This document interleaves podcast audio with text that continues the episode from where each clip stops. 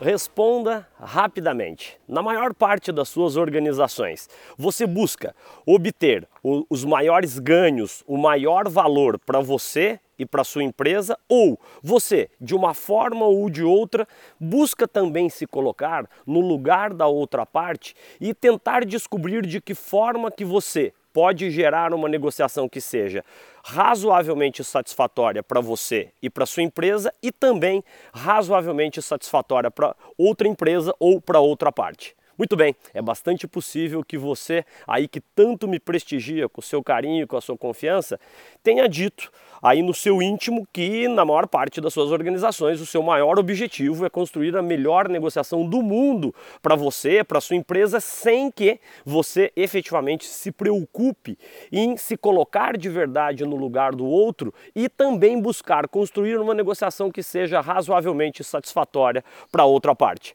Receba mais uma vez as minhas boas-vindas a mais este episódio do PPV Show, onde hoje eu vou falar com você sobre negociação ganha-ganha.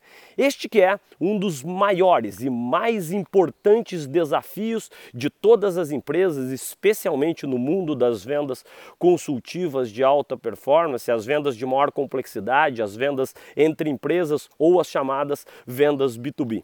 É bastante possível que você já tenha ouvido em algum momento aí da sua carreira é, falar sobre o conceito da negociação ganha-ganha, não é mesmo? E Zé, o que, é a negociação ganha-ganha? A negociação ganha-ganha, não por acaso, é o modelo de negociação mais conceituado é, e continua sendo a forma mais comprovadamente eficaz para você construir relacionamentos de longo prazo, que não nos esqueçamos é é ou deve ser o maior objetivo dentro das nossas organizações. E daí você me pergunta, Zé, como é que eu construo essa tal negociação ganha-ganha? A partir de agora eu vou compartilhar com você alguns dos principais uh, elementos, dos principais pilares do modelo de negociação de Harvard, onde inclusive eu tive a honra uh, de me especializar nesta que é, já disse e agora reforço, uma uma das competências essenciais, não somente dos vendedores, dos líderes de alta performance, mas de todo e qualquer profissional que vislumbre, que tenha por objetivo construir com seus líderes, com seus liderados, com seus clientes, com seus fornecedores, com seus públicos-alvo, negociações de alto, de alta performance, negociações ganha-ganha. Muito bem, você já vê que mais uma vez eu gravo este incrível episódio aqui do PPV Show no meio do meu estúdio aqui, tá certo? Que é um pedacinho da Mata Atlântica que eu tenho aqui perto da minha casa em São Paulo. Mas vamos lá, vamos direto aos elementos da negociação ganha-ganha. Caneta na mão, porque eu tenho certeza que, como sempre, o, o episódio de hoje vai fazer você Uh, ter uma profunda reflexão e o mais importante, sair deste episódio com uma série de ferramentas práticas para imediatamente colocá-las em prática. O primeiro elemento dos grandes negociadores são os chamados in interesses. Interesses. O que, que, são esses tais interesses? Está certo? É, em toda e qualquer negociação, especialmente aquelas de maior complexidade, de valores mais elevados, que possam efetivamente impactar a sua meta mensal, a sua meta trimestral, a sua meta do ano, é fundamental, repito, fundamental, crucial que você elenque, que você liste antes da negociação quais são os seus interesses, quais são os interesses da sua empresa. Logo na sequência, você pode até fazer isso numa planilha de Excel ou também num arquivo de Word, você também vai listar aqueles que você imagina serem os interesses da outra parte. Como é que é, Zé? Eu listo primeiro os interesses da minha parte, os interesses, os interesses meus, os interesses da minha empresa e na sequência eu listo os interesses da outra parte. Sim, é isso mesmo. E na sequência você vai tentar casar, você vai tentar imaginar quais são os interesses que são congruentes, que são similares. Porque este é um dos elementos mais fundamentais dos grandes negociadores. Eu buscar pontos de convergência, interesses em comuns, interesses que nos aproximem da construção. Repito essa expressão que talvez seja a mais importante de todo o episódio de hoje, que a grande habilidade dos grandes negociadores é construir negociações que sejam razoavelmente satisfatórias para as duas partes. E esse conceito do razoavelmente satisfatório, ele leva em consideração que boa parte das, dos seus interesses estarão contemplados, mas boa parte dos interesses da outra parte também vão estar contemplados. Então, busque de verdade se colocar no lugar do outro. Essa é um, uma dificuldade muito grande. Quando a gente foca excessivamente nos nossos interesses, a gente fica cego. E quando cego a gente fica, a gente deixa de exercer o poder da empatia. Empatia que é absurdamente fundamental para os grandes negociadores. Por quê? Quando eu me coloco no lugar da outra parte, eu começo a entender quais são os interesses da outra parte.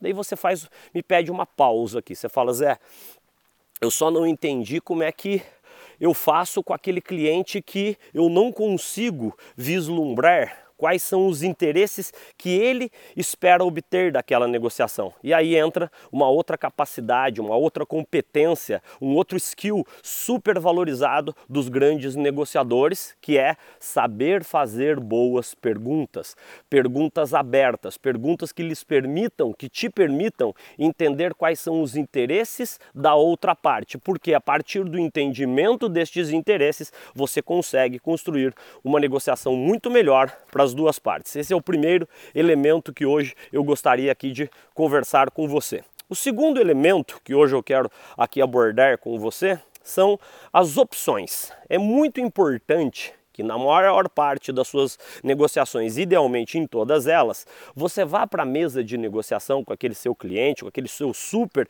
sonhado potencial cliente, com planos A, B, C, D. Por quê? Quão maior a quantidade de planos alternativos que você leva à mesa, maior é a possibilidade de você construir uma negociação que seja razoavelmente boa para as duas partes. Ou seja, vamos para a prática aqui, tá certo? O que acaba acontecendo na maior parte das vezes, e a gente que tem a oportunidade de ajudar, servir este treinamento de negociação, não por acaso, é um dos treinamentos mais requisitados por algumas das maiores e mais incríveis empresas do Brasil e do mundo. E uma dificuldade que a gente vê em praticamente todos os nossos clientes é que na maior parte das vezes, muito em virtude da indisponibilidade de tempo que está ligada, não, não, não custa lembrarmos, a nossa incapacidade de estabelecermos melhor as prioridades dos nossos negócios, muitas vezes em virtude da não preparação, do, da não disponibilidade de tempo para nos preparar, prepararmos ETA adequadamente, o que, que acaba acontecendo na prática? A gente leva para a mesa de negociação apenas uma opção. E imagine que a outra parte não concorde com os termos, com as condições ali apresentadas dentro daquele plano que você levou ali para a mesa. Ora, a negociação ali ela trava, tá certo ou não? Ela trava naquele momento, porque você não tem um plano B na manga, você não tem um plano C. Então, opções, leve plano B plano C, plano D. E todos esses planos precisam levar em consideração um dos principais elementos, um dos principais pilares do modelo de negociação de Harvard, que é crie opções que gerem benefícios mútuos.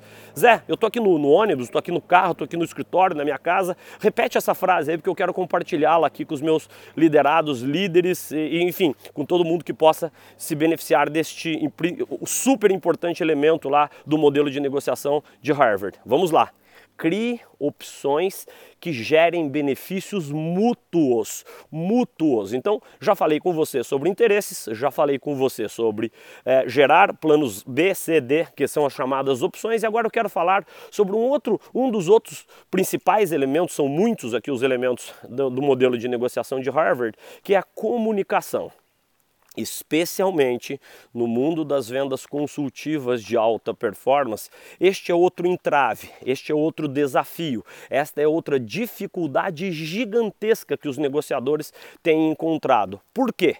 Se a gente se comunica mal, é muito difícil, primeiro, eu entender quais são os interesses da outra parte. Se eu me comunico mal, a tendência é que eu fale demais e ouça de menos. Se eu me comunico mal, a tendência é que eu não consiga ter um, um bom fluxo, uma conversa mais fluida com o meu cliente e essa conversa fluida passa pelo estabelecimento de uma comunicação de mão dupla. Então são três aqui as dicas para você ter uma melhor comunicação em todas as suas negociações aí com os seus clientes. Pronto? Pronta? Vamos lá. O primeiro, ouça mais. Ouça mais e ouça com empatia. Coloque-se verdadeiramente no lugar da outra parte. Busque entender da forma mais profunda quais são os interesses escondidos por trás das posições que a outra parte lhe apresenta. Zé, já não entendi nada. Como é que é?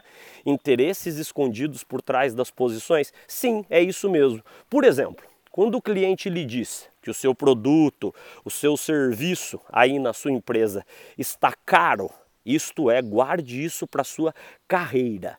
Isto é uma posição. Isto é uma posição.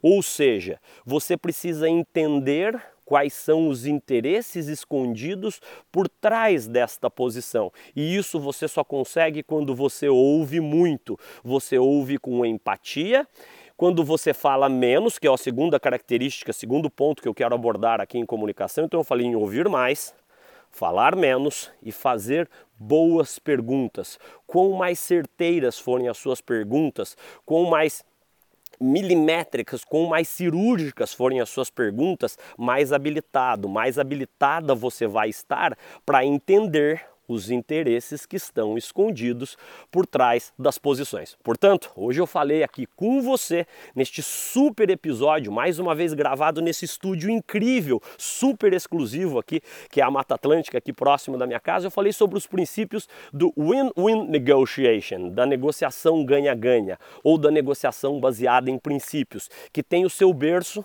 na prestigiadíssima Universidade de Harvard, onde inclusive eu me especializei nesta que é uma das competências, repito, reforço, reitero, uma das competências mais importantes, mais requeridas, mais valorizadas e, por incrível que possa parecer, uma das competências mais raras dos negociadores de alta performance. Eu falei com você sobre interesses, eu falei com você sobre opções, eu falei com você sobre comunicação. E como sempre, algumas dicas de leitura que eu tenho absoluta certeza lhe serão incrivelmente úteis para que você incremente ainda mais a sua habilidade de fazer, de criar boas negociações, negociações que privilegiem a, a construção de resultados que sejam razoavelmente satisfatórios para as duas partes. Vamos lá, a obra-prima, a obra-prima da negociação é do professor William Ury e dos seus colegas na, prestigi na, prestigiadíssima Harvard Law School. Anote aí, o livro chama, é bem possível que alguns de vocês aí já